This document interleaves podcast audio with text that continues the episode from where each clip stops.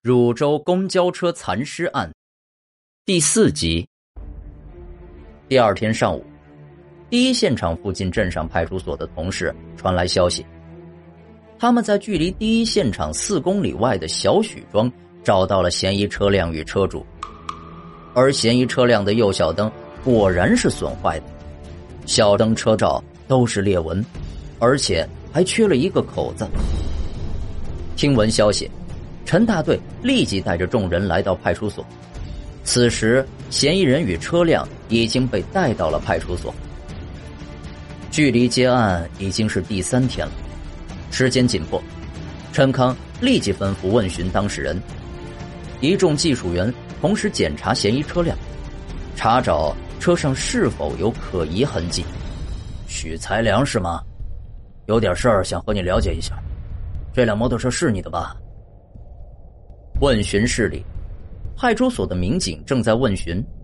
陈康带着张木等人坐在监控室里，仔细的看着显示屏上嫌疑人的一举一动。张木靠着椅背，他更多的观察着其他的细节。在刚看到这个人的时候，正义之眼已经发出预警。没错，嫌疑人应该就是此人。许才良，二十五六岁。面色很平静的说道：“是，是我的。前天晚上七点半的时候，你有没有从咱们镇子东边的路上走过？走过，我上下班干活都得走这条路。前天晚上那条路上死了人，你知道吧？哦，这个听说了，但是不太清楚。”民警看了看许才良，继续问道：“你当时从现场过的时候？”有没有发现什么不对劲儿的地方？许才良想了一阵摇了摇头，和往常一样啊，没有什么不对劲的。能解释一下你的摩托车右小灯为什么在第二个监控处没亮，而在第一个监控处是亮的？哦，这个呀，我那个灯之前就是坏的，之前我哥骑的时候摔的灯罩都碎了，接触不良，有时亮有时不亮。要不，我给你们打开看一下。随即，许才良来到派出所院子里，当着众人的面打开了摩托车车灯。摩托车的右小灯是不亮的。然后，许才良拍了拍小灯，那小灯果然亮了起来，还掉了几片灯罩塑料。正在此时，站在旁边观察的张木忽然发现。许才良的右手食指上裹着两个创可贴，便随口问了一句：“哎，你这个手上的创可贴是怎么回事啊？”“哦，这是早上削水果的时候不小心被小刀划了一下。”又问了几个问题，许才良签了字，便骑上摩托离开了。派出所会议室内，一行人沉默相坐，案件又陷入了迷茫。仅仅通过两个路口的可疑监控，以及路边的几片灯罩碎片，是完全不能认定许才良是作案人的。而且，摩托车撞人这条线索是通过汤武这个障碍人士的模糊叙述推理来的，可信程度有多高，谁都不知道。证据，现在最缺的就是证据，能够一锤定音的证据。这时候。陈康点了支烟，抓了一把几天没洗的头发。都说说吧，有什么想法？我认为许才良应该是有问题的，我感觉可以突击审讯，炸一下他，就说已经确认是他撞的人，看一下他的反应。如果他一直不承认怎么办？虽然确实可以在没证据的情况下起诉，但如果他始终不认。法院肯定会驳回起诉，而且现在人都知道，办案要讲证据。刚才问询的时候也都看见了，这个人呢精明着呢。会议室里又是一阵沉默。突然，张木站起身，打破了会议室的沉默。陈大队，我请求再去勘察一下第一现场。所有人同时把目光看向张木。虽说张木来警队的时间不长，但凭借着过硬的本领。已经获得了所有人的认可。你有什么发现？啊，只是一个思路，或许第一现场还有我们漏掉的细节。行，就让马磊和你一起。第一现场，马磊看着蹲在地上一寸一寸的向周边推进的张默，觉得莫名其妙。这里的路面在现场勘查后已经被清洗过了，此时如果还想找到什么有用的痕迹，简直比登天还难。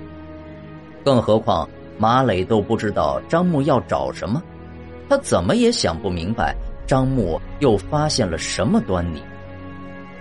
马磊绞尽脑汁，毕竟有关案件的信息他也知道的一清二楚，但是。这里面有什么不对的地方吗？于是忍不住发问：“张木，你又发现什么了？”张木戴着手套，拨弄完脚下的一丛杂草后，扭过头看着马磊：“哎，你注意到许才良右食指上的创可贴没有？不是小水果切的吗？不是，他抬手的时候，我从他手指和创可贴的缝隙里看到了伤口。嗯，不是整齐的切割伤口啊。没错。”不规则的三角伤口，应该是他右小灯壳上的塑料刺伤的。你确定？那他就是在说谎，他手上的伤口肯定有问题。不然呢？那我们应该在他摩托的灯壳上找微量痕迹啊，干嘛要到这儿来？他的摩托车清洗的很干净，你就是把他的灯壳吃了也尝不出味道。不过，我觉得他手上的伤口应该就是在第一现场产生的。就算是在这儿受伤的。但我们也的确是没有找到可疑的血迹啊。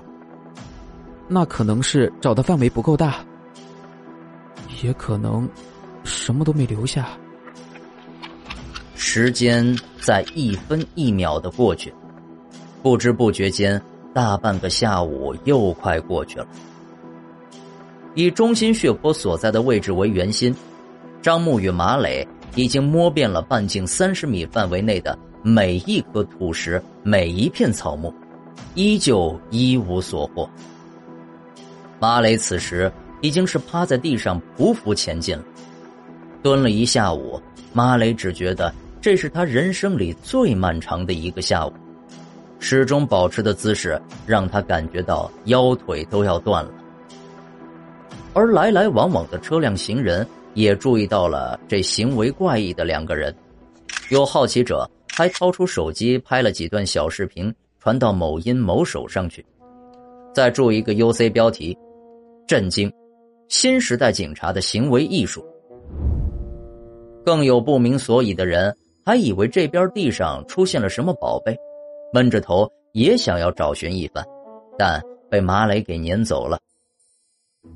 马磊站起来，揉了揉快没了知觉的大腿，冲着张木喊道：“张木。”我看还是回去吧，咱们都找了这么大一片地方了，毛都没找到一根儿。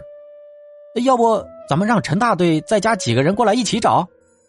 没等马磊说完，张默突然向他招手喊道：“你过来，照相机。”在距离中心血泊往南将近五十米的路边，张默终于有了发现。只见在一株大叶草的背面。一滴干涸的血液是那么的刺眼。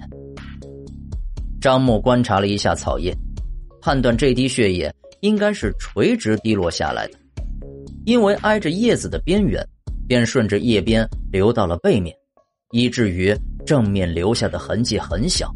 怎么回事？怎么回事？马磊转身从背包里掏出单反，僵着腿大叫着，一蹦一跳的跑到张木身边。看见这滴血迹没有？拍照。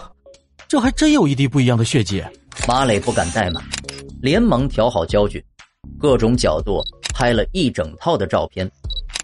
等马磊拍完，张木取出小剪子和证物袋，小心的将那片草叶剪下来放进袋子里，立刻报告陈大队，让他抽取许才良的血液，与这滴血液进行比对。张木看着静静蜷在物证袋里的小草，心里有百分之八十的把握。认定这滴血就是许才良的，火速将血样送到了法医处提取 DNA。张默这才将自己的想法与大家原原本本的说了一遍。其实我也不确定能够找到血滴，只是想试一试的。哼，那还真就让你找到了。众人正说着，本地派出所的民警推门进来，报告陈大队长，许才良的血样取来了，立刻给薛法医送去做 DNA。晚上九点半，从局里法医室传来消息，已对两份血样的 DNA 进行对比，二者重合度为百分之九十九点九，也就是说，现场附近草叶上的血滴就是许才良留下的，而他手上的伤口也根本不是什么早上削水果划破的，而是事发当晚不知什么原因被车灯碎片刺破的。立即拘留许才良，连夜突审。陈康果断下令，一直在会议室里等待消息的众人连忙行动起来，跟着派出所的民警赶往许才良的家中。许才良，因你涉及一桩刑事案件，现在跟我们回去接受调查。许才良听着派出所同志的告知，脸上现出了几丝颓然，他长出了一口气。神情平静的上了警车。经过局里一名老审讯员的彻夜奋战，在无法自圆其说的事实面前，许才良交代了。事发当天的晚上七点半左右，许才良骑着摩托车经过第一现场，当时一名老人抱大捆的玉米杆过马路，因为许才良事先没有观察到老人。摩托车躲闪不及，将老人撞倒，而摩托车也摔倒在路边，造成右侧小灯损坏。许才良右手食指受伤。许才良看到老人伤势较重，见四周无人，便骑上摩托车离开。但他却不知道有一滴血滴在了现场附近。然而随后是否有车辆碾压过死者，从目前的证据无法确定。之后约半小时，一满员的班车通过第一现场，因地面有大量的玉米杆，班车并未注意到路上的尸体，于是尸体卡在客车底部，到十五公里外的第二现场处落下。